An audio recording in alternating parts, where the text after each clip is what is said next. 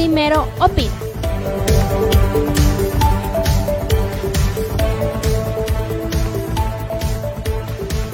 Los criterios son de exclusiva responsabilidad de quienes los emiten. Las opiniones vertidas en este espacio no corresponden, interpretan o reflejan el pensamiento o posición del Primero TV. En busca de la verdad. Empieza. Usted primero opina.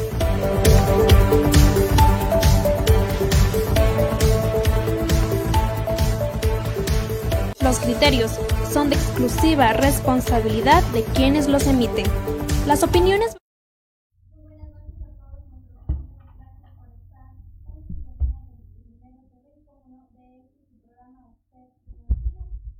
a conocer los últimos acontecimientos que surgen durante esta semana también, en estos últimos días aquí en la ciudad. Escuchamos las declaraciones por parte de la ex dirigente Carmen Tiupul.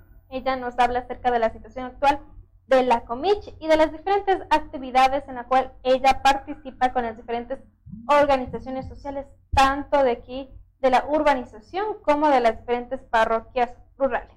Escuchamos.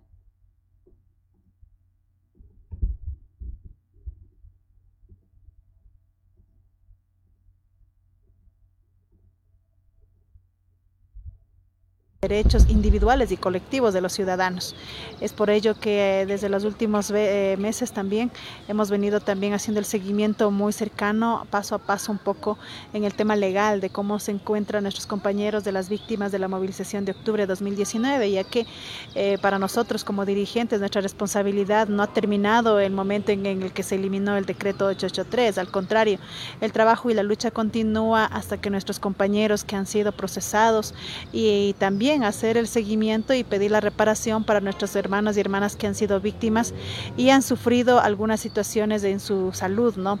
Como es el caso aquí en Chimboraz, hemos estado apoyando a los compañeros que netamente, fuertemente, eh, desde la UCI, por ejemplo, a nuestro compañero Manuel Guzniay, se le no impedía, sino como que se le extendía y no se le garantizaba y priorizaba el servicio a la salud, porque él fue víctima y perdió uno de sus ojitos. Entonces hemos estado haciendo el acompañamiento muy cercano y también ahí y precautelando también de que nunca más se vuelva a generar esta vulneración de derechos a nuestros compañeros. Por otro lado, también hemos estado haciendo el acompañamiento en la socialización sobre el tema de lo que hoy por hoy se avecina, que es el censo 2020.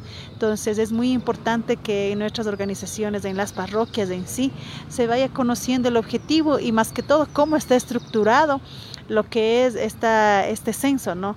Porque el objetivo también hoy por hoy es de que se visibilice datos reales de nuestras poblaciones. Y por otro lado también hemos estado trabajando en el tema de cómo vamos integrando y socializando el tema de la participación de la juventud y sobre todo también de las mujeres.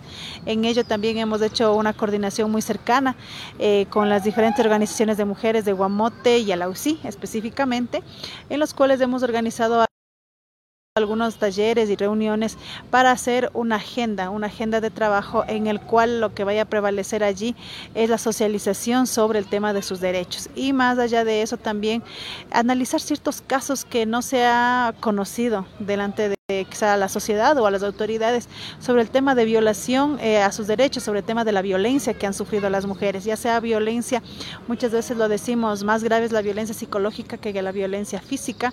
Y allí hemos... ¿Existe violencia por parte de adultos mayores también? Eh, también ha habido una muy, lastimosamente, Chimborazo tiene altos índices de violencia y sobre todo refiriéndose al sector, hemos dicho, muchas de las veces vulnerable como son los niños y adultos mayores. Adultos mayores abandonados en sus comunidades, niños abandonados, niños huérfanos. Y hoy sí quiero decir y aprovechar este, este momento también y decir que es trabajo y también es la fuerza de todas las mujeres, no solo de las mujeres, sino también de los, nuestros hermanos hombres, unificar fuerzas para que los casos de violación, por ejemplo, lo que últimamente se escuchó en Guamote, hay dos casos allí, pero el un caso es muy alarmante, el un caso de una adolescente, de una niña de 14 años, que, que suscita un, que fue víctima de violación y que lastimosamente no fue la primera vez, sino en su mismo núcleo familiar y existió otro caso. Pero ¿y qué hemos hecho sobre ello? Entonces lo que hemos dicho es, quizá hoy por hoy, vamos a tener precautelar la protección de la niña, vamos a precautelar también que no se siga quizá justamente, justamente allá hemos recurrido, nos hemos dirigido, estuvimos y nos dirigimos a la Defensoría del Pueblo, nos dirigimos al Consejo de Protección de Derechos, hicimos una reunión con las mujeres allá en el cantón de Guamote y hemos dicho no podemos quedar en silencio, porque este tipo de hechos debe saberse, no, eh, bueno, ahí siempre lo hemos dicho, precautelando y guardando la seguridad de la víctima en este caso pero sí decir, alertar a la ciudadanía que es trabajo de todas y todos, de que no, no sucedan estos casos. Lastimosamente hay muchos delitos que quedan en la impunidad y aquí lo hemos dicho muy eh, enfáticamente de que no se puede seguir eh, eh, generando estos temas de violación y más que todo en el tema del niño, de la niña de 8 años. Por ejemplo, fue un espacio público fue un espacio público, fue en horas de la mañana, o sea, y eso es lo que hemos dicho, cómo estamos trabajando y aquí hacer un llamado a las autoridades, a todas las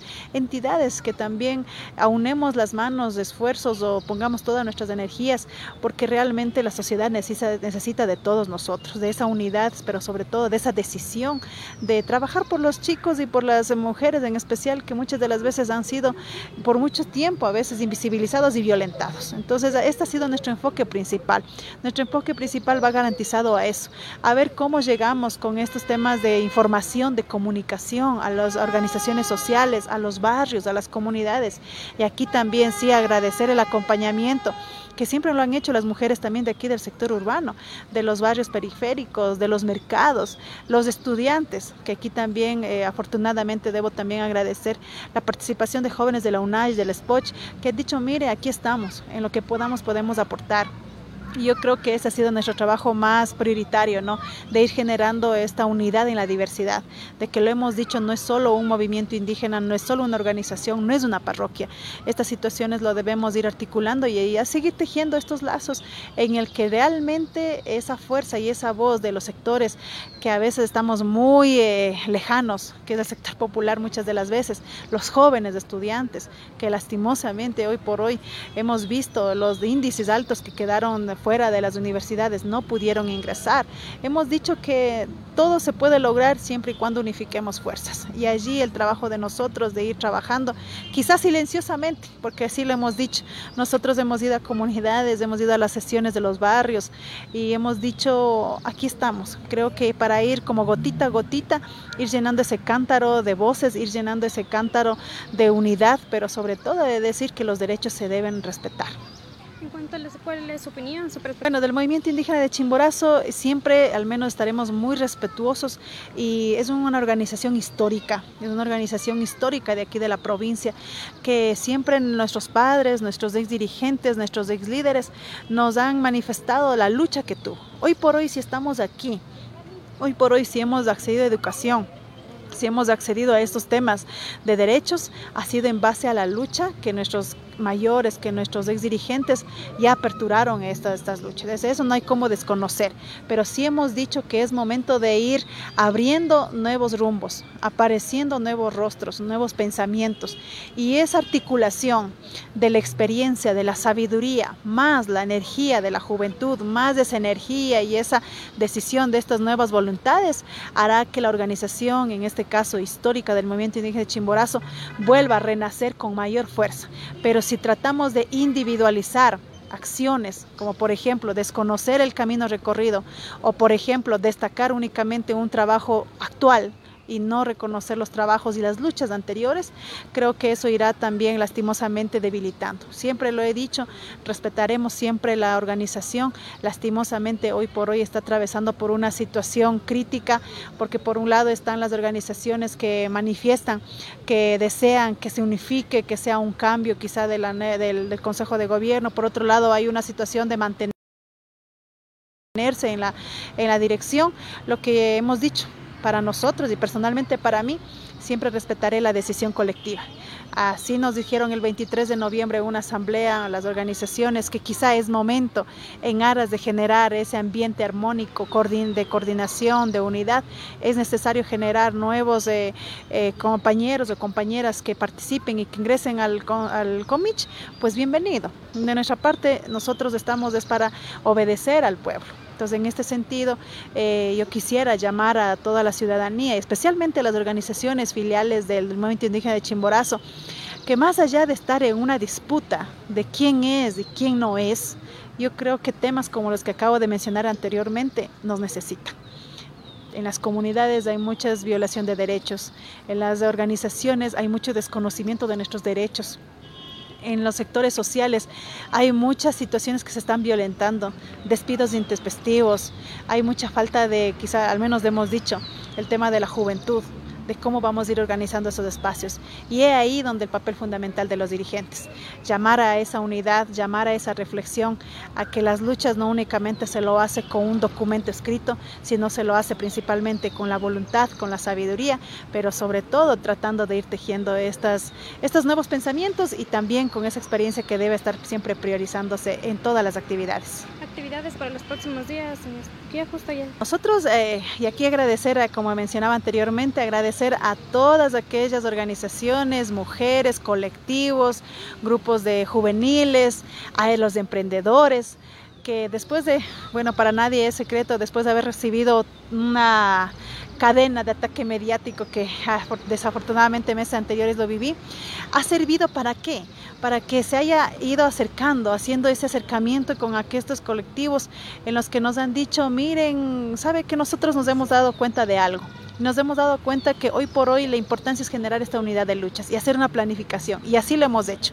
Es decir, nosotros hoy por hoy estamos organizando una agenda. Primero, este mes de marzo no hemos dicho que es una celebración, sino va a ser una conmemoración y debemos hacer un acto en el que nuevamente se reivindique y se visibilice como debe ser, no quizá un día de celebración, de alegría, sino un día de resistencia y de hacer el enfoque de la importancia que ha tenido la participación de la mujer en todo espacio en el hogar, en el trabajo, en el emprendimiento, en la agricultura, en el comercio, en la política, en todo espacio. Entonces por ello estamos eh, organizando pues a futuros días hacer un encuentro en el que se haga ese análisis por el tema de la conmemoración de las luchas de la mujer. Conjuntamente con otros colectivos. Así es, agradecer al grupo de colectivos de las mujeres urbanas, de las mujeres también de los sectores rurales, en los cuales nos han invitado a varios eventos, a varias reuniones y también de aprovecho también el espacio que nos han abierto las otras organizaciones de otras provincias. Eh, justamente el día de ayer me invitaron para participar en el, plan, no plantón, sino en la acción que se va a realizar desde el movimiento indígena de Cotopaxi. Las mujeres se van a organizar en Saraguro, igualmente me han estado invitando a algunas actividades y así en distintos lugares. ¿Se y que hemos, el domingo 8 de marzo? Por, eh, por distintas fechas lo van a realizar eh, en otras provincias y nosotros lo hemos dicho aquí Conocemos que a nivel institucional, público, privado o de colectivos, este fin de semana habrá varias actividades de mujeres. Lo, hemos dicho nosotros, nosotros queremos hacer algo que en el cual realmente se haga un análisis y también se haga una valorización de lo que pasó antes, lo que está sucediendo y cómo nos proyectamos hoy en adelante las mujeres. Y sobre todo ello también manifestar y hacer una agenda de trabajo con las otras organizaciones en diferentes aspectos, como es el tema de empoderarles en el tema de sus derechos y sobre todo también ir trabajando una agenda económica para nuestra provincia y por qué no decir incluso una agenda institucional.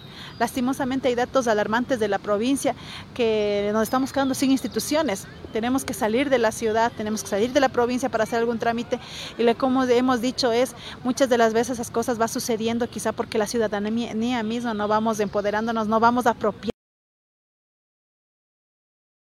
También esta noche nos acompañan dos em, emprendedores también justamente de la ciudad de Riobamba, profesionales, poco a poco ellos van creciendo con su idea de negocio aquí en la ciudad. En esta noche nos acompaña Vicente y Javier, nos van a explicar de qué se trata su eh, emprendimiento, poco a poco, cómo ha ido desarrollándose y cuáles han sido también sus objetivos principales. Buenas noches, bienvenido Vicente. Eh, buenas noches, Jocelyn. Eh, nosotros somos la empresa CIMA, compañía limitada. Estamos radicados aquí en la ciudad de Riobamba. Eh, te puedo comentar que CIMAC nace de la experiencia que hemos tenido nosotros a lo largo de nuestra carrera, ¿no? Somos todavía jóvenes profesionales, pero que ya hemos tenido nuestro, nuestra experiencia en, la industria del, Ecuador, ¿no? En la empresa privada. Entonces, de allí nace la idea de crear CIMAC. ¿no? Nosotros viendo la necesidad que tiene, por lo general, en toda industria, eh, vimos la oportunidad de crear nuestro propio negocio, nuestra propia idea y poderla plasmar en esto, en lo que ahora estamos viendo. Eh, también Javier nos va a comentar de dónde nació esa idea, esa iniciativa también de formar con los demás compañeros de esta empresa, por decirlo de esta manera, quienes nomás las, las integran y desde cuándo ya funciona. Muy buenas noches, muchísimas gracias por el espacio. Y integramos tres personas, todos somos familia. Caterina Reynoso es la ingeniera encargada de la automatización y control, Vicente Rivadeneira de la seguridad industrial y Javier Hernández del mantenimiento industrial. Todo, la idea nace de, desde muchísimo más antes ya. Hemos cogido un poco de experiencia, como, como acá habló mi compañero, y hemos visto la necesidad en la industria de atacar sobre estos tres temas muy importantes para tratar de disminuir costos de producción y elevar en sí el nivel de la industria ecuatoriana, ya que se ha venido hablando que la industria ecuatoriana está disminuyendo de nivel. Así, así comenzó. Así es, Vicente, ¿qué nos puede comentar acerca de CIMAC? ¿Hace cuánto tiempo ya ustedes vienen trabajando? Tal vez trabajan conjuntamente con otras empresas que también inviertan con ustedes de cierta manera y qué servicios ustedes ofrecen a la ciudadanía. Eh, CIMAC está fundada desde el mes de noviembre exactamente, venimos ya trabajando. Como te comentaba, es una empresa joven, pero que está haciendo las cosas muy bien.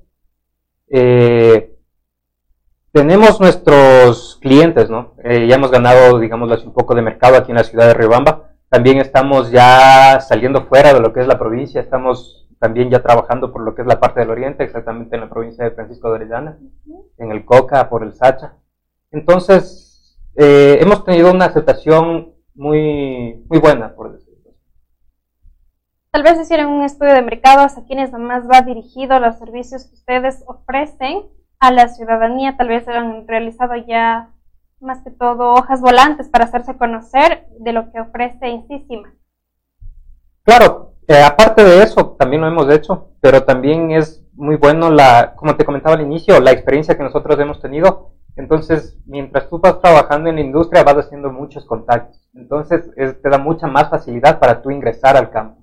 Eh, de, las áreas en las que nosotros podemos entrar son, son variadas. Nosotros somos una empresa multidisciplinaria que se dedica, como decíamos al inicio, a la seguridad industrial, al mantenimiento industrial, automatización, control, redes industriales, electricidad. Entonces nosotros abarcamos la gran mayoría de las empresas. Entonces nosotros podemos atacar en cualquier tipo de empresa. Y como decía Javier, eh, lo que nosotros vamos a hacer es lo que más le interesa al, empresario, ¿no? En reducir costos, reducir tiempos de producción, eh, evitar accidentes. Es, es, mucho el campo que nosotros podemos abarcar. Javier, eh, también nos puede explicar los diferentes objetivos principales hacia dónde camina Siemens.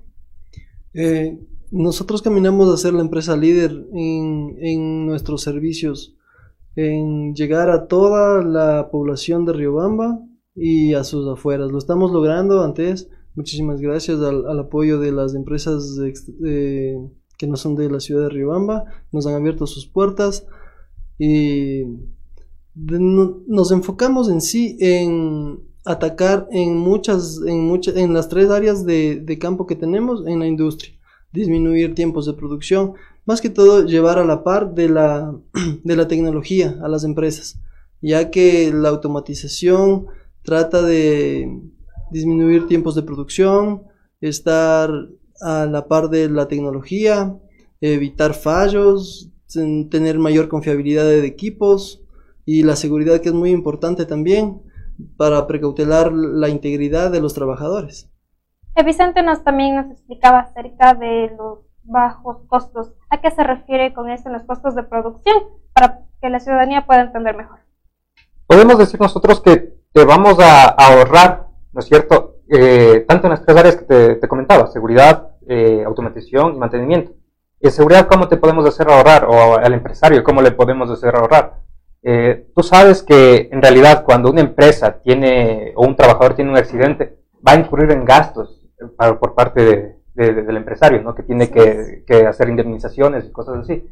Entonces tú mediante capacitación, mediante programas, mediante implementación de, de, todos ellos, tú puedes llegar al, al, trabajador y en sí hacerle cambiar de mentalidad, ¿no? nosotros sabemos que la seguridad industrial es, de, es obligatoria aquí en el Ecuador. ¿No es cierto? Entonces nosotros te podemos ayudar a gestionar todo ello, lo que incurre, ¿no es cierto? Tanto en las plataformas de lo que son el Ministerio del Trabajo, el SUD, el Sistema Único del Trabajo, del Trabajo y también en las plataformas de lo que es el IES, ¿no? Son requerimientos. De igual manera, en el área de mantenimiento, cuando hay paros imprevistos, no solo es que tú tienes que arreglar la máquina, tienes que tener en cuenta que vas a tener que pagar esas horas de los trabajadores, así no estén haciendo nada. Eh, tienes que pagar la reparación de la máquina, no estás produciendo y son un sinnúmero de conjuntos de, costos que se van a acoplar ahí para que tú tengas pérdida. Entonces, al tú al tener una planificación adecuada de tu mantenimiento, vas a evitar todo ello. Planificando tu mantenimiento, evitas todo ese desperdicio. ¿Qué otros servicios también de la automatización en que se enfocan, que trabajan para que puedan tener eh, mejor em, la máquina, como ustedes mencionaban, sea efectiva al momento de que la persona pueda trabajar con ello. Ya, la automatización, realizamos automatización de todo tipo de áreas de producción. Cualquier área de producción la automatizamos. Entonces, lo que trata en sí la automatización es de subir de nivel a, la maquinaria. Lo que se está quedando atrás con solo elementos mecánicos, nosotros automatizarla y que esta máquina disminuya tiempos de producción. Entonces, lo que una máquina antigua, por así decirlo, eh, generaba yo que sé unos 10 artículos. Entonces la máquina automatizada ya puede generar unos 20 y sin estar el operario constantemente ahí operando. Eso de ahí. Y ahí tenemos también un, Estamos enfocados en lo que es eficiencia energética. Lo que es eficiencia energética trata de disminuir los costos de la planilla de luz. Entonces eso es para todos los para toda la ciudad de Riobamba tratamos de disminuir el costo de la planilla de luz, eh, evitando desperdicios de energía. Entonces nosotros vamos a sus instalaciones, revisamos, ajustamos todo, le damos su respectivo mantenimiento y reducimos el costo de la, de la energía eléctrica. Agradecemos también la inquietud de nuestros seguidores, quienes nos escriben por interno y también lo pueden hacer a través de la cajita de comentarios de este streaming. Erika Torres pregunta, ¿trabajan solo con empresas grandes o microempresas o pequeñas empresas? Eh, nuestros servicios está dirigido para la pequeña, mediana y grande empresa, ya que todos necesitan de mantenimiento industrial, de automatizaciones y de seguridad industrial. Entonces, si una pequeña empresa, por decir, tiene una o dos maquinarias, necesita de mantenimiento, necesita tal vez de una automatización para no quedarse atrás con la tecnología, necesita la seguridad industrial. Entonces lo que hacemos es realizar planes de mantenimiento por más pequeña que sea la empresa, esta necesita.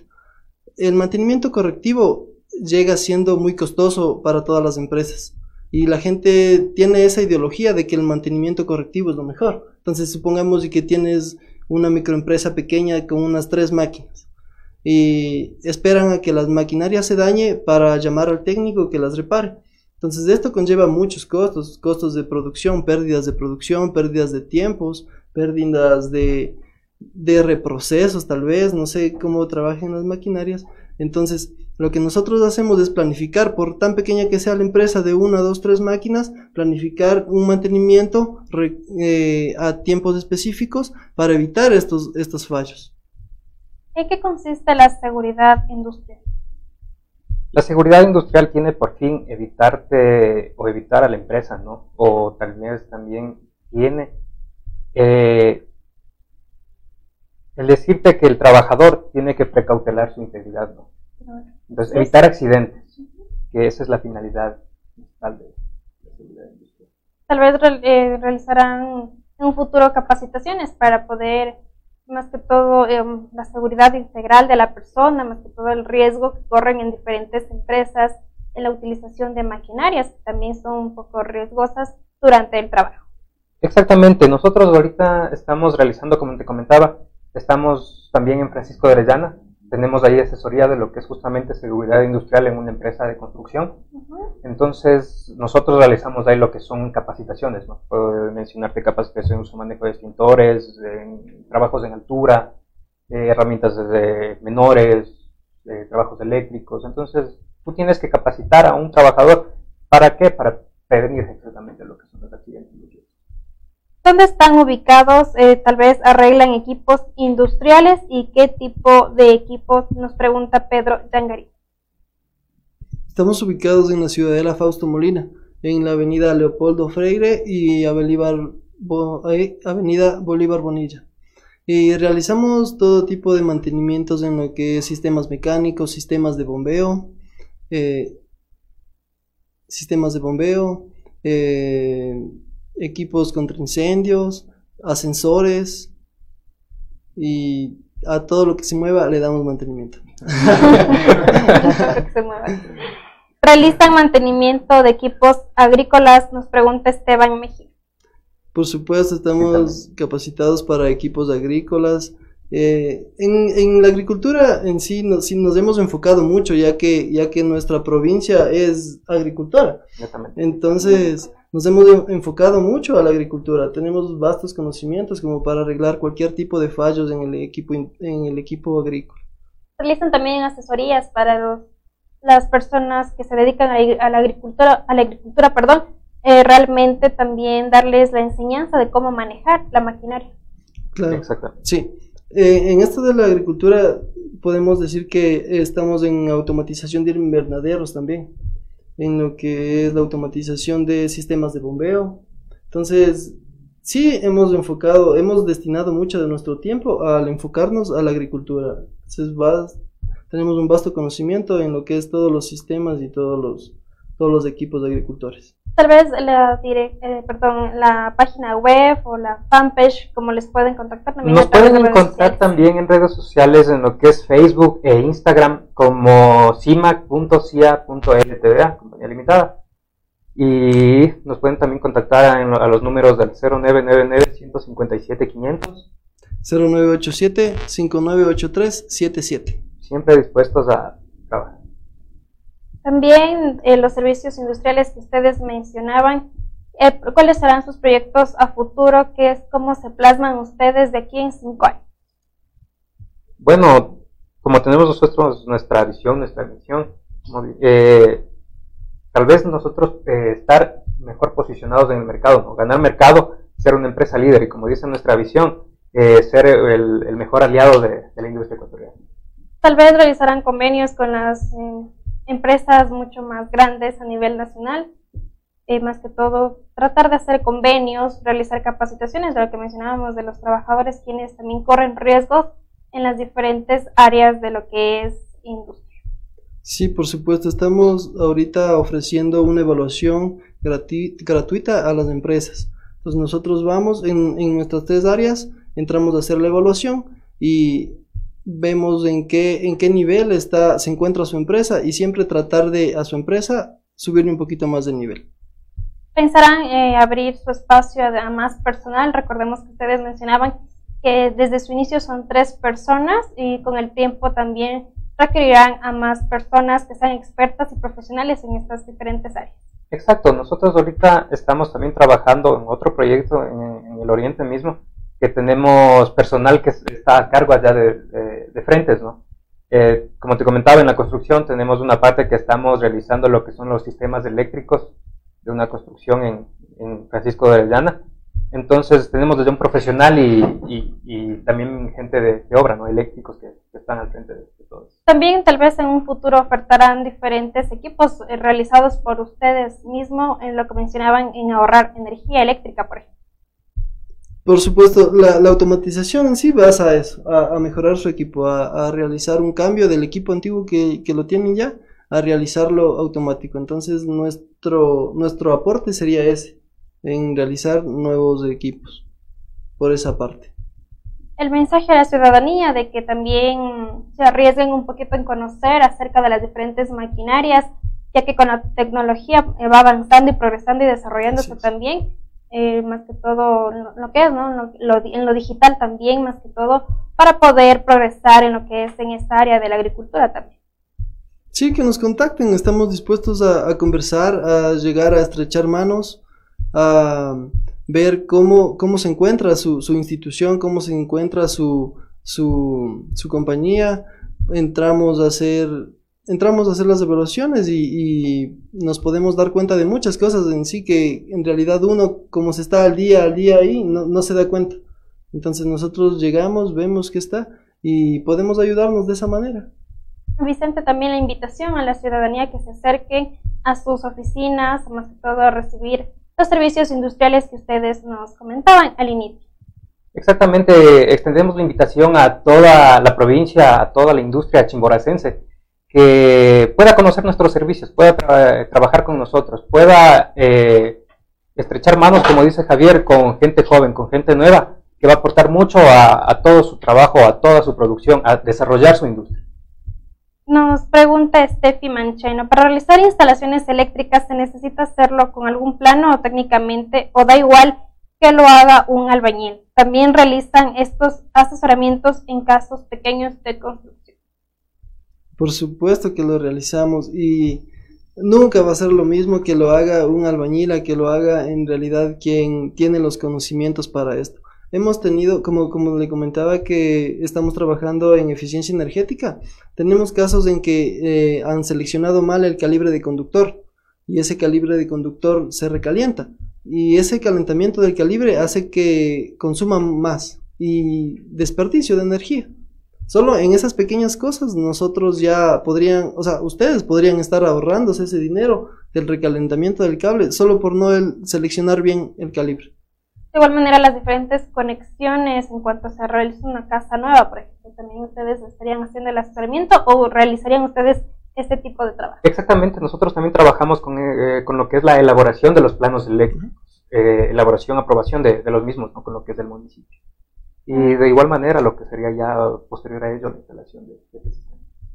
Muchísimas gracias a nuestros amigos quienes nos explicaron detalladamente el trabajo y los servicios que ellos ofrecen. Recuerden que es un emprendimiento joven que recién tienen poco tiempo aquí en la ciudad de Rebamba. Más que todo en la ciudad de Rebamba no hay tantas industrias, sino que son más en los diferentes cantones que consiste la provincia de Chihuahua. Agradecemos a Vicente y a Javier por comentar el trabajo que realizan, como no, invitar a la ciudadanía también que se acerquen y repitan y reiteren la dirección donde se encuentran ubicados.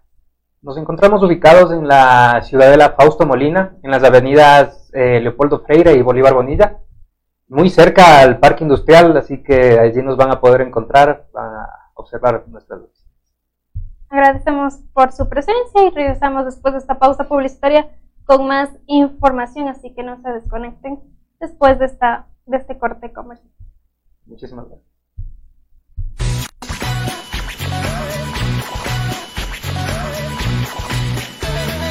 Ven e ingresa al fascinante mundo de la tecnología. Macroshow, su casa musical. Distribuidor autorizado para el centro del país de instrumentos musicales, equipos de amplificación e iluminación robótica.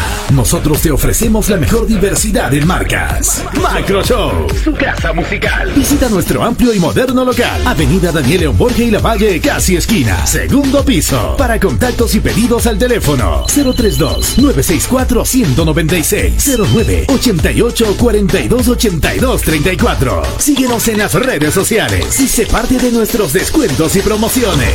Wilson Tamami, gerente. Una sola empresa musical. Macro Show, líder mundial en marcas. Riobamba, Ecuador. La información deportiva de Ecuador y del mundo, mírelo en su programa El Primero en la Cancha, de lunes a viernes a las 19 horas por El Primero TV. Al fin llegó. El día esperado. Chicos, llegamos. ¡Qué buen clima! Este es un hermoso lugar para compartir en familia.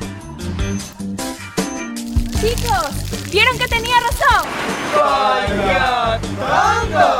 El Parque Acuático Payatanga cuenta con piscinas con olas, zona de spa, sauna, turco e hidromasaje, patio de comidas, canchas deportivas, amplias áreas verdes para su esparcimiento. Parque Acuático Payatanga, el clima te hará regresar. Tiene problemas de pensión de alimentos, accidentes de tránsito, violencia intrafamiliar, divorcio y muchas dificultades más.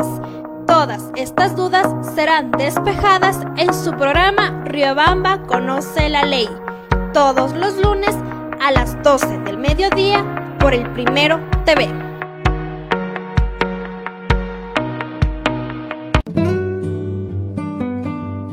Romel Hotel te espera en el centro de Riobamba. Combinamos una casona colonial de principios de siglo con un nuevo edificio, lleno de todas las comodidades para el huésped moderno.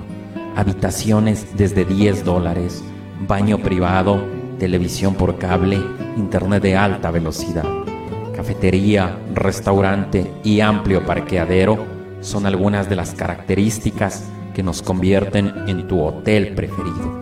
Porque aquí no eres un huésped, eres parte de la familia. Roma Hotel, tu hotel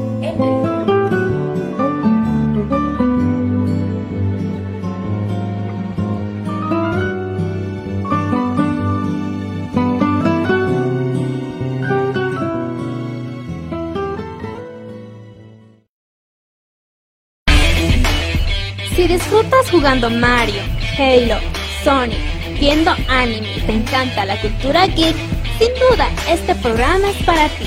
Retromaniacos, todos los sábados a las 11 de la mañana a través del Primero TV. Mesa Agropecuaria por Chimborazo. Trabaja por el bienestar de los agricultores de la provincia. Ofrece servicios de asesoría para vender los productos que se cosechan en el campo para la ciudad. Se enseña a cultivar de mejor manera utilizando abonos orgánicos. Con la mesa agropecuaria por Chimborazo aprenderán a hacer sus abonos, fertilizantes orgánicos como biol, humus, compost. Asesoría para formar asociaciones cooperativas agrícolas. Asesoramos la realización de ferias, exposiciones, talleres, seminarios agropecuarios. Asesoramos para la construcción de viveros e invernaderos. Capacitación para fomentar turismo comunitario. Ubíquenos en las calles Carabobo y Guayaquil esquina. Edificio Semoplaf, segundo piso, Riobamba, Ecuador. Teléfonos 09 86 39 68 20 o al 09 87 67 33 70 y al 09 90 47 95 38. Nos pueden ubicar en Facebook como Mesa Agropecuaria por Chimborazo, juntos por la integración del campo y la ciudad. Acontecimientos del destino, accidentes de tránsito, violencia, inseguridad, muerte y más noticias. En el programa Primero al Rojo Vivo, todos los lunes a las 19 horas en el Primero TV. Una taza de café caliente, una tarde lluviosa y el aroma de los manjares ecuatorianos combinan tertulia, historia y colores de la ciudad. Aquí tu vida adquiere magia. Rommel Café, Olmedo 2722 y Pichincha, Riobamba, Ecuador. Opinión, debate y más tendrá en su programa Usted Primero Opina, con especialistas y líderes de opinión del país y el mundo. No se lo pierda, de lunes a viernes a las 19 horas 30 a través del Primero TV. Sucesos inexplicables, hechos reales que te helarán la sangre, información que no te dejará dormir. No te pierdas los miércoles de misterio a las 20 horas, solo por el Primero TV. Notas virales, lo más destacado del internet, memes que te darán risa en Yo Primero TV. Todos los jueves a las 18 horas por el Primero TV.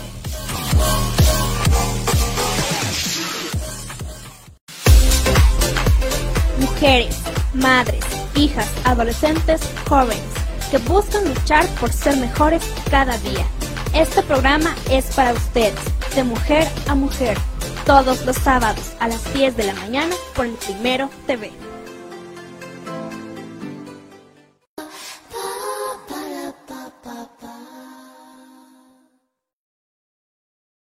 También en esta noche nos acompaña el señor Juan Carlos Guaraca, él es el contratista justamente de esta situación, cómo va el proceso de la, de la no cancelación de los servicios que ofrecieron también en los colectivos culturales eh, para los carnavales del año 2019. Recordemos también que esto sucedió en la administración del anterior prefecto Mariano Cuica.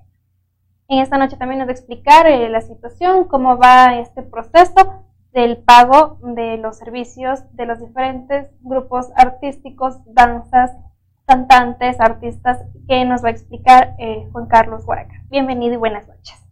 Muy buenas noches, agradeciéndoles por el espacio, eh, saludando también a los televidentes del Primero TV. Así es, soy el, productor de los Carnavales por la Vida 2019. Si bien es cierto, es un evento que se lo, que se lo contrató en la administración anterior, la administración eh, actual eh, asume todas las responsabilidades como determina la ley. Sin embargo, eh, a través de, hemos, hemos presentado todos los medios de descargo que nos corresponden. Primero la ejecución de los eventos que fueron eventos públicos, que fueron transmitidos en vivo por redes sociales, canales cubiertos por medios de comunicación social a nivel local, nacional y eh, nosotros como, como, proveedores de servicios cumplimos con nuestras obligaciones. Hemos entregado los medios de descargo, nuestros informes. Eh, ya este informe, eh, ya el administrador del contrato, que es el responsable de la administración anterior, solicita pago. se detiene en fiscalización por, por con el fin de, subsanar más un, tema de forma y no de fondo. Posterior a esto llega la nueva administración y nosotros permanentemente hemos pedido que se, eh, que se revise, que se analice. En el mes de julio nos ponen en el trámite un no procede, no procede al pago, frente al que nosotros como autores hemos estado preocupados y permanentemente preguntando y averiguando que por qué no procede. Frente a la no respuesta, porque este documento pasa a la dirección de comunicación. fue que entregaron ustedes ya este, este, oficio, digamos de esta manera, para que pueda acceder al, pago de todo lo que fue en los carnavales del 2019?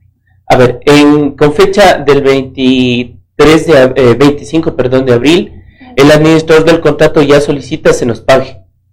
Ya pasa él, que es quien verificó el cumplimiento de todos los servicios, pasa a la fiscalizadora la señora fiscalizadora, por, eh, por distintas circunstancias, no pasa el trámite para que se haga la cancelación y es, y es por eso el retraso que ya llega una nueva administración. La nueva administración asume todas las responsabilidades y eh, hasta que se instalen los nuevos eh, funcionarios, etcétera, pasó un tiempo que yo creía que era prudente el mes de mayo y después en el mes de junio que ya tenía funcionarios, eh, nosotros hemos insistido a que se revise el trámite, que se proceda el pago, que ya estaba, pero eh, ellos no querían asumir esa responsabilidad. En el mes ya de, en el mes ya de, de, julio, la señora fiscalizadora pasa solicitando que se, que se asigne un miembro de mesa con el fin de finiquitar el contrato, con el fin de, de, mm, de elaborar ya la liquidación ante lo que el señor eh, economista eh, Panchi, asesor del señor prefecto, nos, nos sumisa con un no procede. ¿Le dio alguna razón, alguna mm, justificación? jamás. yo, me, eh, yo he asistido una y otra vez donde el economista Panches y simplemente me decía que eso era responsabilidad de la fiscalizadora. La fiscalizadora que tenía que esperar la respuesta del economista Panches. Y en ese juego hemos pasado varios meses. En el mes de julio se pasa el, la documentación al Departamento de Comunicación y ahí se estanca y descansa durante todos estos meses. En el mes de octubre, ya en reunión nuestra con el resto de proveedores, decidimos eh, contratar los servicios de un profesional del derecho con el fin de, reclamar el cumplimiento del GAT provincial. Ante hemos solicitado a través del abogado se nos entregue la documentación certificada de todo lo que nosotros hemos entregado con medios de descargo y durante em, los días que corresponden nos respondieron un mes aproximadamente, no nos entregaron información, acudimos a una instancia como es un juzgado para que se nos entregue la información. El juez determinó que em, se nos entregue en 15 días laborables, un tema que era un trámite que podía entregarse en dos, tres días, que estaba en manos de un funcionario. Sin embargo, podemos ahí ver el interés de dilatar el proceso. Se demoraron 15 días laborables en entregarnos un informe, no un informe, unas copias de lo que nosotros entregamos, unas copias certificadas. Eh, el juez determinó que había un ocultamiento de información pública y, se, y se hizo unas disculpas públicas por parte del GAT provincial. Posterior, ya con esta documentación, nuestro abogado procede a hacer una insistencia al señor prefecto sobre el pago, resaltando que ya se cumplieron todas las obligaciones, que se entregaron todos los servicios, ante lo que durante un mes no contesta. Esto con fecha 17 de noviembre, no contestaron. A lo que en el mes de diciembre ya decidimos nosotros optar por una de las, eh, dentro de las normativas de contratación pública, como es la recepción presunta por plenos derechos.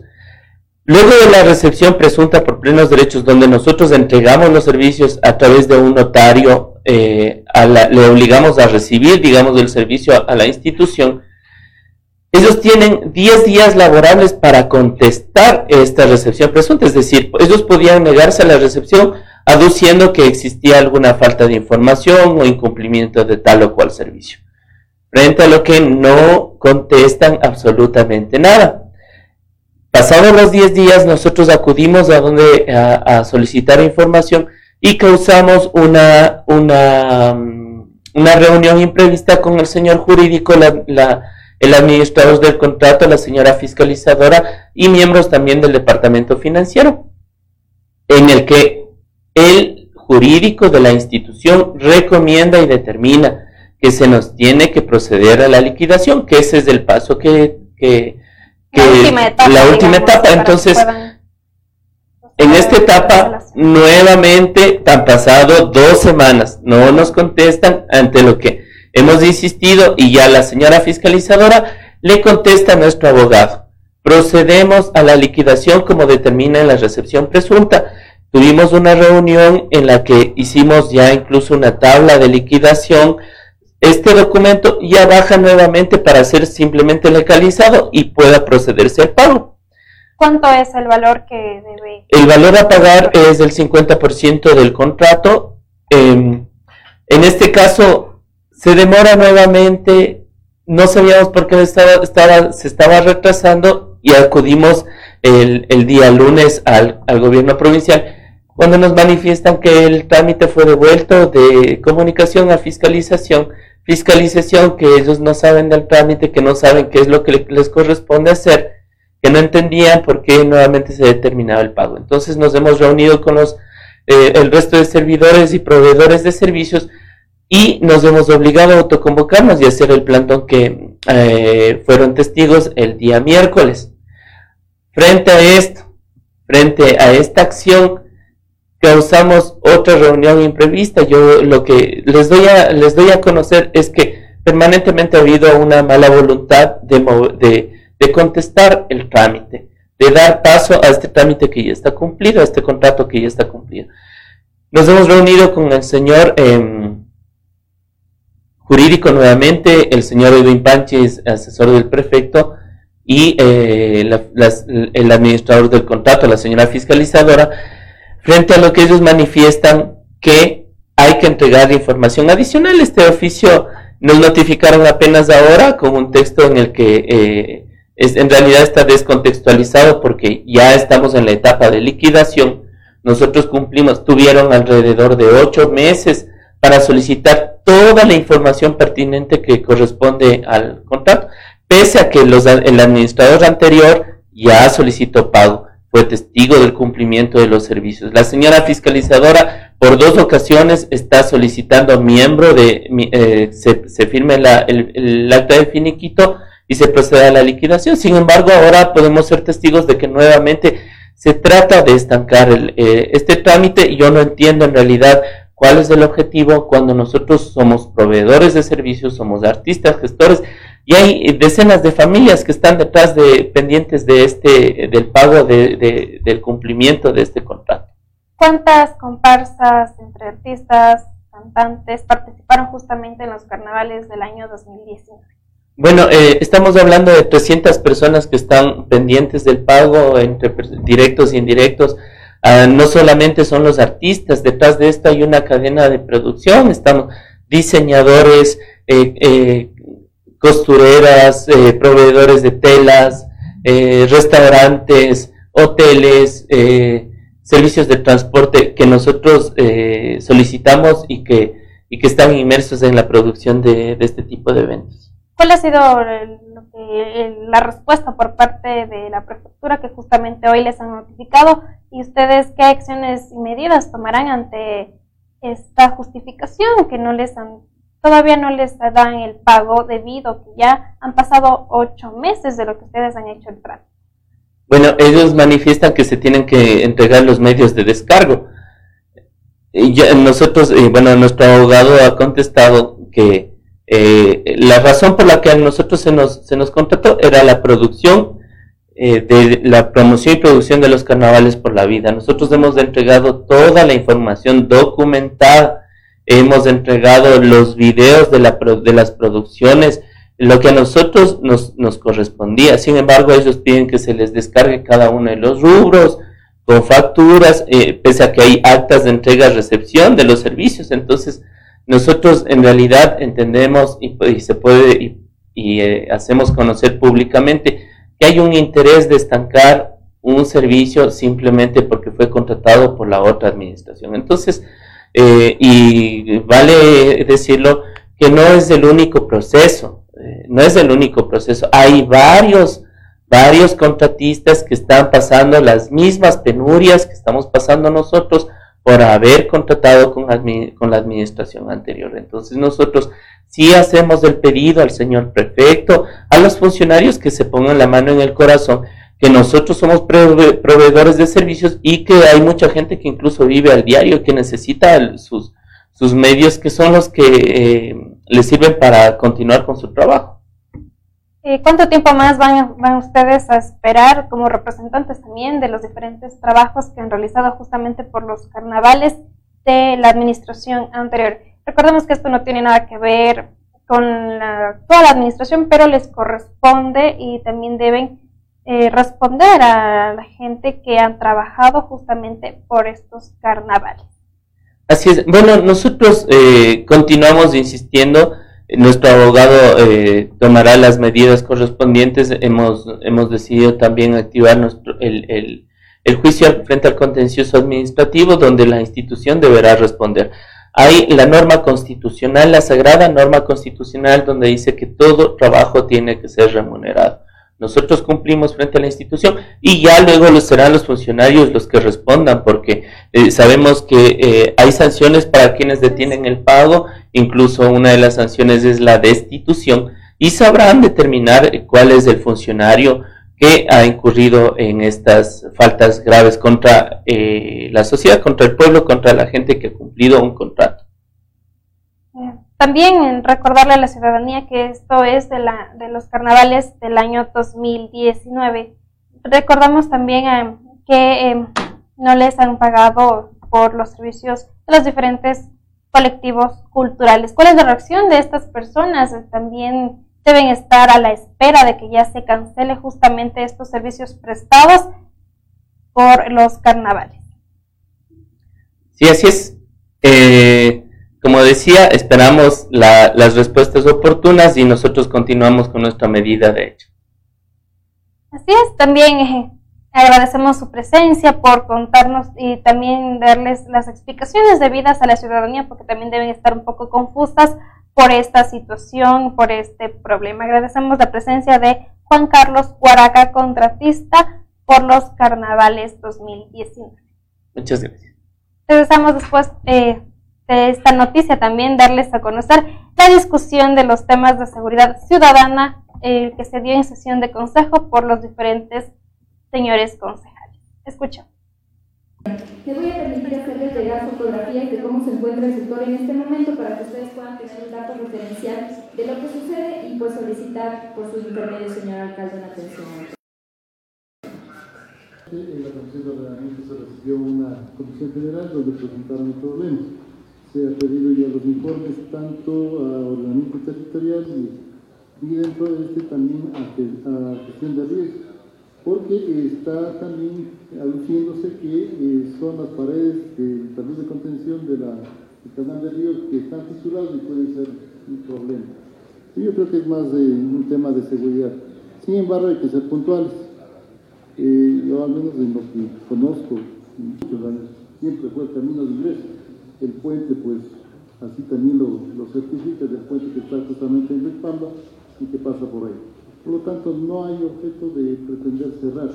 Eso sería tratar de privatizar. Ya tuvimos un mal, un mal ejemplo y hasta ahora hay consecuencias respecto a querer tomarse eh, ejes viales públicos. Exactamente, que pasa por el Rispamba. ¿no? Entonces, ese es un camino público y no tiene por qué motivo ser cerrado o puesto puertas o de alguna manera tratar de privatizar. Aparte de que la urbanización que está frente justamente a Pamba no es una urbanización de carácter privado.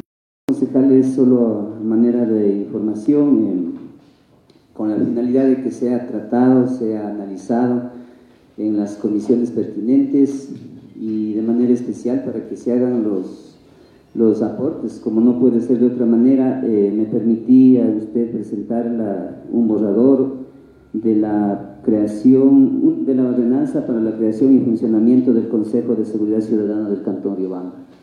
Eh, también, con todo respeto a los compañeros concejales, puse en su, en su conocimiento para comenzar a, a, trabajar sobre esos temas también en su oportunidad y en, la comisión, en las comisiones que, que sean necesarias, señor alcalde, para porque todas las dificultades que se tienen, sobre todo con respecto a la, a la inseguridad, lastimosamente sí también podemos asumir en parte que todavía nosotros no hemos formado este, este, consejo, a pesar de que en el país cantones pequeños ya lo, ya lo tienen, en todo el país 150 cantones ya lo, ya lo han tratado de, de legalizar esta ordenanza, entonces eh, pedir a usted como colegislador, señor alcalde, a los compañeros concejales que en su oportunidad, en el tiempo y en, las comisiones pertinentes comencemos también a tratar sobre esta propuesta. Muchas gracias, señor alcalde. Sí, eh, muchas gracias. Justo eh, realizado es remitir la propuesta hacia la comisión respectiva, a más de otras propuestas que efectivamente también han sido remitidas y algunas que justamente habíamos mencionado aquí, como la del Ministerio del Interior, por ejemplo, que también ya fue remitida a la comisión, entonces hay algunos insumos, ¿no? Como para poder eh, avanzar en el proceso. Al punto, ¿no? Compañera Cristina Rotoni, por favor. Muchas gracias, señor alcalde. Sí, más bien agradecer el aporte del compañero Jorge Morocho frente a esta necesidad imperante de contar con normativas actualizadas que nos permitan ejercer de acuerdo a las competencias en este tema de lo que es la conformación del Consejo de Seguridad. En ese sentido, más bien eh, eh, pronto les estaremos invitando a que formen parte del análisis de esta propuesta de reforma de ordenanza, la misma que está siendo analizada en este momento. Ya tenemos el primer borrador que precisamente pues, ha podido recabar eh, todos los aportes, tanto de gobernación, policía, de personas interesadas en que también este tema de la ordenanza pueda salir lo más pronto posible. Y de la misma manera pues han hecho los análisis no solamente jurídicos, jurídicos sino también técnicos, porque este es un tema que aboca varias eh, instancias, varias circunstancias de acuerdo al accionar del mismo. Es importante mencionar que existe también este Consejo de Seguridad eh, Ciudadana Provincial y que dentro de la eh, experiencia que ellos vienen trabajando en la ejecución del mismo, hemos también optado por de alguna manera acoplar algunas sugerencias por parte de la gobernación en nuestro cuerpo normativo. Sin embargo, es importante indicar que cada ordenanza responde a eh, territorio. Y en ese sentido, pues hay que eh, ponerla de acuerdo a todos los insumos que se nos han sido generados. En ese sentido, pues precisamente eh, para la próxima sesión de Comisión de Servicios Municipales de Seguridad Ciudadana, vamos a poner ya en el análisis este cuerpo normativo que gracias a Dios se ha venido desarrollando de una manera bastante acelerada también incluyendo el agradecimiento para todas aquellas eh, instituciones que han sido invitadas o convocadas a participar con los insumos respectivos. Esto también nos ayuda a poder tener ya el primer borrador. Sin embargo, de la misma manera como se había eh, analizado la propuesta de la ordenanza en cuanto al tema del consumo de bebidas alcohólicas, es un proceso. y es un proceso que realmente eh, no solamente nos incluye como gobierno eh, cantonal, no nos incluye solamente como consejo ni como comisión, es un proceso que al formar este consejo pues también debemos abocar la presencia de los dirigentes barriales, de los representantes del sector rural y por supuesto de todas las instancias, tanto del GAT como son movilidad, algunas normativas de un nivel más elevado a las que tienen que apegarse para poder accionar frente a esta necesidad imperante de eh, mejorar la situación de seguridad. El compromiso está eh, desarrollado. tanto el señor constructor como fiscalización nos informaron que estaban pendientes unos pagos y por eso no se podía culminar la obra eh, porque faltaba instalar el sistema de iluminación, la señalética y el tema de espacios verdes.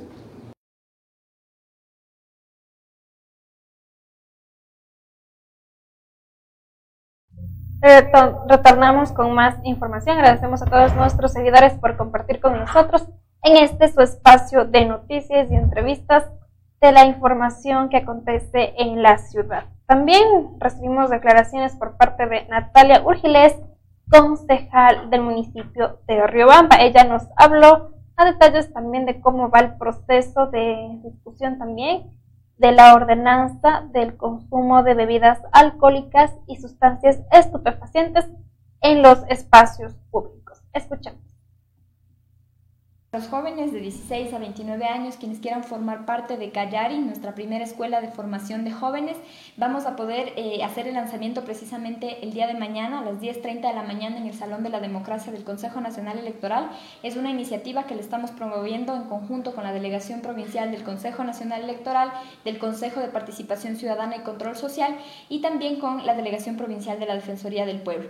Y mi calidad de presidenta de la Comisión de Igualdad como un espacio para nutrir la construcción de esta ordenanza que se avecina, de ir, poder, de ir formando a nuestros actores políticos, líderes, no solamente en el ámbito partidista, sino líderes en diferentes áreas culturales, deportivas y demás, para que eh, vayamos contribuyendo con esto a la ciudadanización mucho más efectiva y mucho más participativa de eh, los rebambeños. Yo creo que esto es fundamental, trabajar en las nuevas generaciones y pues ir aperturando los espacios, como en muchas oportunidades decíamos, mi presencia acá será temporal, tendrá una fecha de finalización, pero nuestra responsabilidad, independientemente de los partidos políticos con quienes los chicos decidan participar, es aperturar espacios para que ojalá en la próxima administración haya mucho más jóvenes y muchas más mujeres formando parte del, del Consejo Municipal.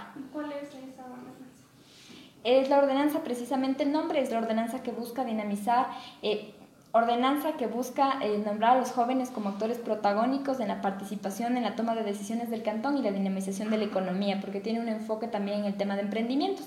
Eh, no es, ese es más o menos el borrador del nombre, aún no está consolidada, como les decía, es prioridad absoluta la ordenanza que estamos impulsando en este momento y una vez que la, la concluyamos, entramos en un proceso importante de construcción de la otra. ¿Se trabajará para dar garantías justamente lo que es? Únicamente con la población juvenil. El tema de la burocracia en la obtención de patentes, en la obtención de permisos, no solamente es municipal, como en alguna oportunidad debatíamos, eh, cuando una persona quiere abrir un negocio tiene que eh, atender al municipio, al SRI, a la Intendencia, a Turismo, al Ministerio de Salud en algunos casos. Entonces, eh, de articular todas estas situaciones, al menos en lo que corresponde al municipio, en esta ordenanza para jóvenes, vamos a buscar viabilizarlo, pero yo creo que debemos, y, es, el, es el la tónica en la que está, en el orden de la agenda legislativa que también desde la Comisión de Planificación y Presupuesto nos hemos establecido, está la necesidad de la reforma a la ordenanza de patentes. Entonces, eh, esto yo creo que va a viabilizar, pero también se ha solicitado en los espacios necesarios que se pueda, a través de la unidad de emprendimientos que tiene acá nuestro GAP, articular con las diferentes instituciones para poder facilitar la vida a quienes quieren generar empleo, inversión en nuestra ciudad. Yo creo que por ahí nos falta muchísimo seguir trabajando y entendemos, eh, y yo más bien creo que eh, es el momento de demostrar la fortaleza y la fuerza que tiene Riobamba por su gran porcentaje de jóvenes y que este espacio del emprendimiento tiene que pasar del discurso a la práctica y analizar hasta qué punto es, es factible o es viable emprender en, esta ciudad. Nati, cambiando un poquito de tema y aprovechando... Obviamente, sobre esta situación y en mi calidad de presidente de Igualdad y Género he tenido la oportunidad en diversos espacios de manifestar mi criterio al respecto. Yo creo que eh, no puede ser que mientras tenemos vigente una ordenanza que busca prevenir y erradicar la violencia contra las mujeres, donde está establecido lo que representa la violencia simbólica, por otro lado estemos promoviendo espacios donde eh, vemos que esta es una, una, situación que se repite, es el seguir eh, manteniendo estereotipos de belleza y demás. Como una, un aporte que pudimos hacer desde la Comisión de Igualdad y Género cuando se debatía precisamente el presupuesto para el año 2020 fue solicitar al Consejo en pleno, al señor alcalde, que se retire el dinero que se tenía destinado para, les voy a decir literalmente cómo se consideraba dentro del presupuesto, y es eh, el presupuesto destinado para la realización de eventos galantes para resaltar la belleza de la mujer riobambeña. Desde el nombre yo creo que descontextualizaba absolutamente la función que tenemos como municipio, que es promover derechos garantizar seguridad y sobre todo desmitificar lo que representa ser mujer en la sociedad. Y yo creo que los espacios de representación en los que ahora tenemos la oportunidad de estar tienen que servir para marcar un antes y un después de lo que ha sido la participación de las mujeres en la toma de decisiones y tienen que trascender más allá de los criterios personales y esto es algo que hemos debatido con los colectivos. Si bien eh, podemos coincidir en estos temas, siempre defenderé que los criterios personales de cada uno de los compañeros concejales no se antepongan a las necesidades de ciudad y tomar una decisión como estas no puede venir únicamente porque quizás a Natalia no le parece que se desarrollen las elecciones de reinas.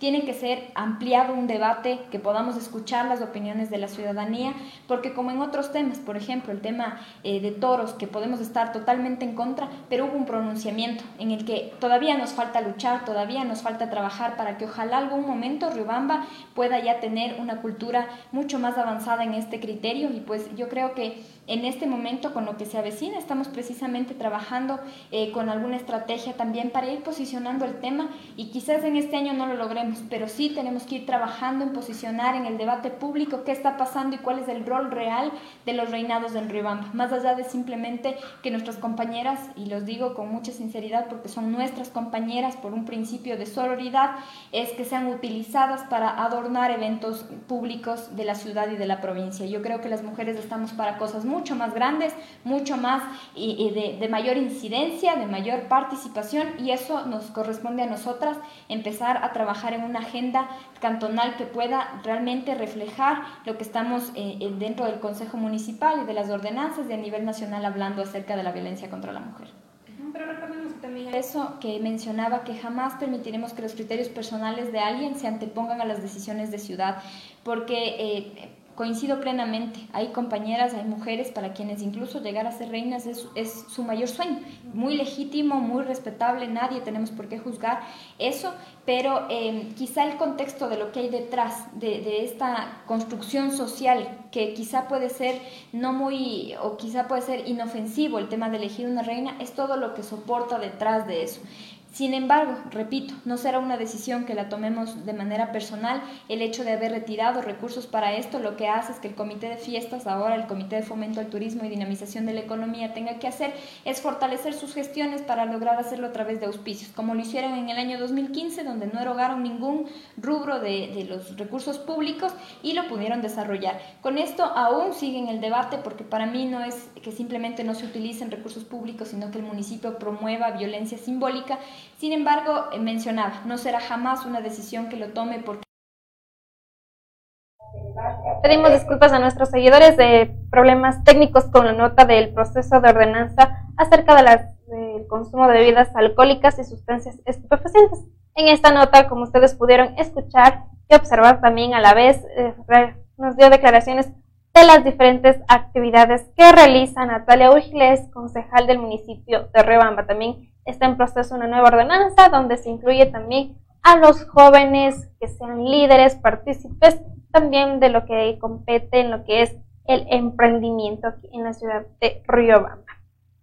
Ahora escuchamos también eh, el mensaje de lo que es, perdón, vamos con las declaraciones de Esteban Castillo, director provincial del Consejo Nacional Electoral. También nos comenta las actividades y cómo no hay futuro también en las próximas semanas cómo va el cronograma de esto de las elecciones presidenciales 2021. Escuchamos.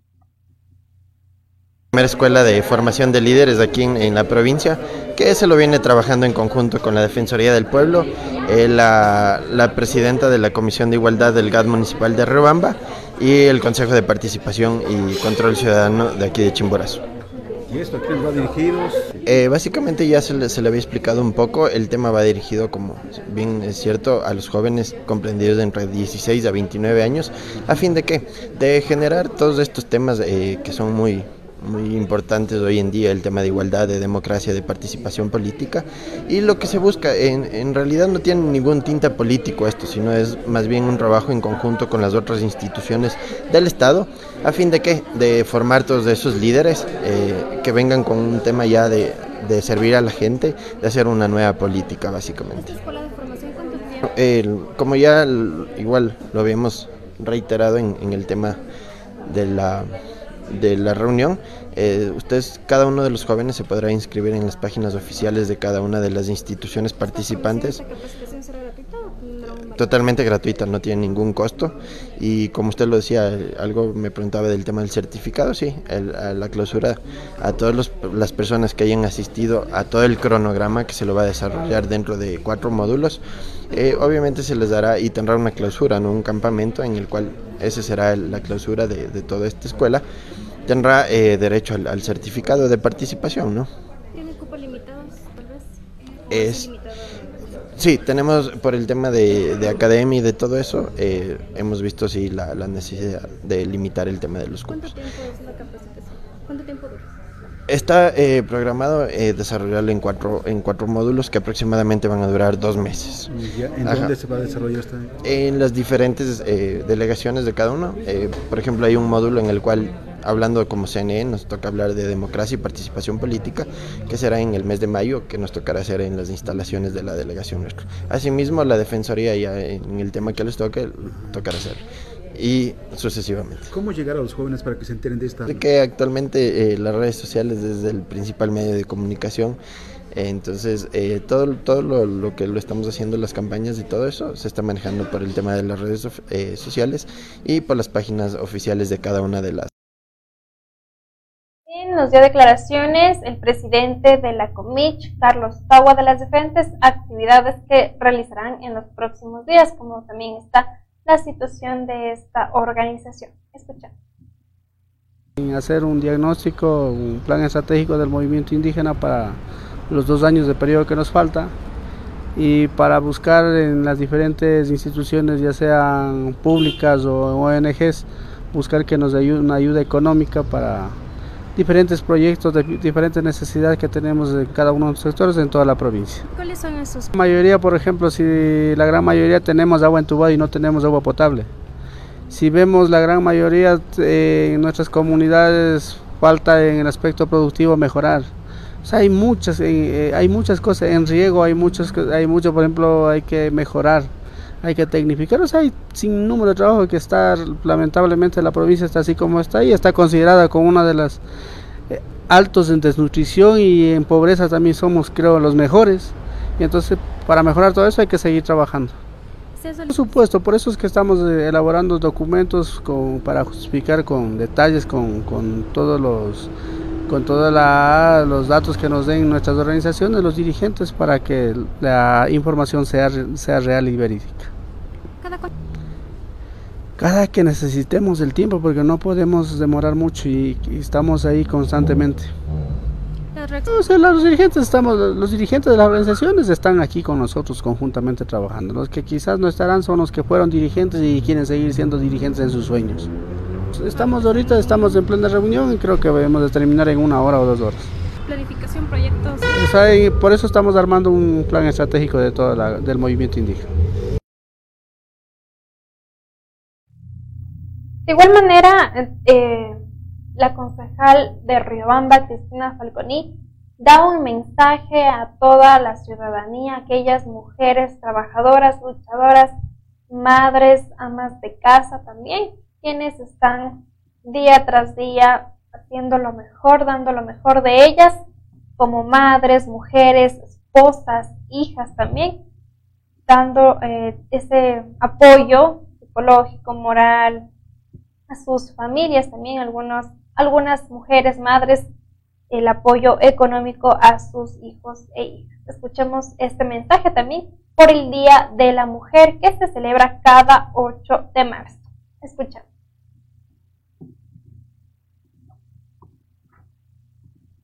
Demostrar que todo esfuerzo bien encaminado dentro del servicio y en el campo donde la vida te coloque vale la pena y es posible lograrlo con éxito cuando crees en ti y en la fuerza que te impulsa a seguir adelante para hacer realidad tus metas y conquistar tus sueños. Feliz Día de la Mujer les desea una mujer como tú. Cristina Falconi, concejala de Riobamba.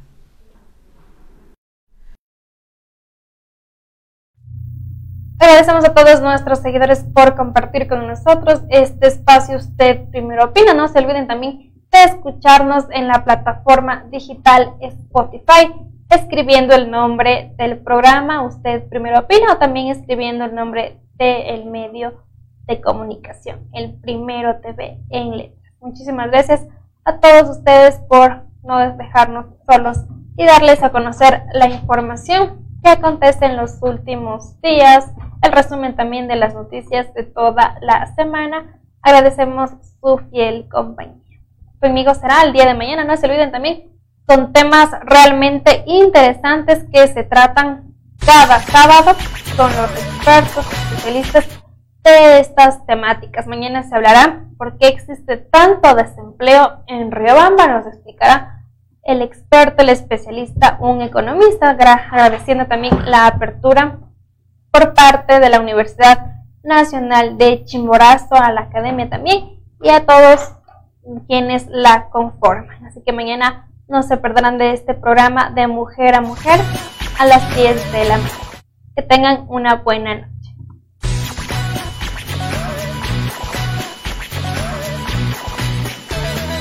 Ven e ingresa al fascinante mundo de la tecnología. Macro su casa musical. Distribuidor autorizado para el centro del país de instrumentos musicales, equipos de amplificación e iluminación robótica. Nosotros te ofrecemos la mejor diversidad en marcas. Macro Show, su casa musical. Visita nuestro amplio y moderno local. Avenida Daniel León Borges y La Valle, casi esquina. Segundo piso. Para contactos y pedidos al teléfono 032 964 196 09 88 42 82 34. Síguenos en las redes sociales y se parte de nuestros descuentos y promociones. Wilson Tamami, gerente. Una sola empresa musical. Macro Show, líder mundial en marcas. Riobamba, Ecuador. La información deportiva de Ecuador y del mundo, mírelo en su programa El Primero en la Cancha, de lunes a viernes a las 19 horas por El Primero TV. Al fin llegó. El día esperado. Chicos, llegamos. ¡Qué buen clima!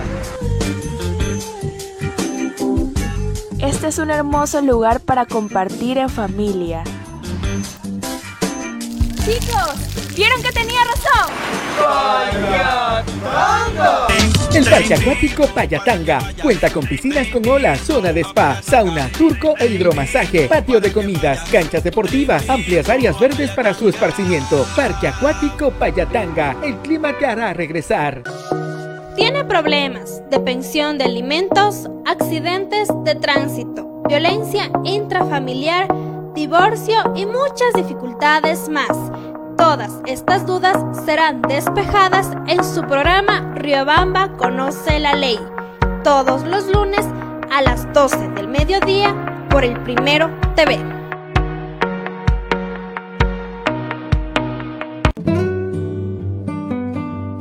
Rommel Hotel te espera en el centro de Riobamba. Combinamos una casona colonial de principios de siglo con un nuevo edificio, lleno de todas las comodidades para el huésped moderno. Habitaciones desde 10 dólares, baño privado, televisión por cable, internet de alta velocidad, cafetería, restaurante y amplio parqueadero son algunas de las características que nos convierten en tu hotel preferido. Porque aquí no eres un huésped, eres parte de la familia. Rommel Hotel,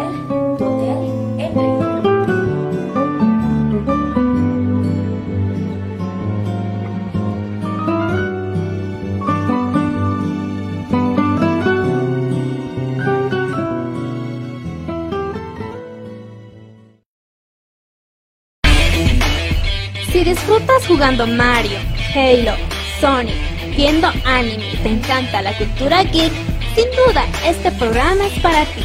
Retromaniacos, todos los sábados a las 11 de la mañana a través del Primero TV. Agropecuaria por Chimborazo. Trabaja por el bienestar de los agricultores de la provincia. Ofrece servicios de asesoría para vender los productos que se cosechan en el campo para la ciudad. Se enseña a cultivar de mejor manera utilizando abonos orgánicos. Con la mesa agropecuaria por Chimborazo aprenderán a hacer fertilizantes orgánicos como biol, humus, compost. Asesoría para formar asociaciones cooperativas agrícolas. Asesoramos la realización de ferias, exposiciones, talleres, seminarios agropecuarios. Asesoramos para la construcción de viveros e invernaderos. Capacitación para fomentar turismo comunitario. Ubíquenos en las calles Carabobo y Guayaquil esquina. Edificio Semoplaf, segundo piso, Riobamba, Ecuador. Teléfonos 09 86 39 68 20 o al 09 87 67 33 70 y al 09 90 47 95 38. Nos pueden ubicar en Facebook como Mesa Agropecuaria por Chimborazo, juntos por la integración del campo y la ciudad. Acontecimientos del destino, accidentes de tránsito, violencia, inseguridad, muerte y más noticias. En el programa Primero al Rojo Vivo, todos los lunes a las 19 horas en el Primero TV. Una taza de café caliente, una tarde lluviosa y el aroma de los manjares ecuatorianos combinan tertulia, historia y colores de la ciudad. Aquí tu vida adquiere magia. Rommel Café, Olmedo 2722 y Pichincha, Riobamba, Ecuador. Opinión, debate y más tendrá en su programa Usted Primero Opina, con especialistas y líderes de opinión del país y el mundo. No se lo pierda, de lunes a viernes a las 19 horas 30 a través del Primero TV. Sucesos inexplicables, hechos reales que te la sangre, información que no te dejará dormir. No te pierdas los miércoles de misterio a las 20 horas, solo por el Primero TV. Notas virales, lo más destacado del internet, memes que te darán risa en Yo Primero TV. Todos los jueves a las 18 horas por el Primero TV.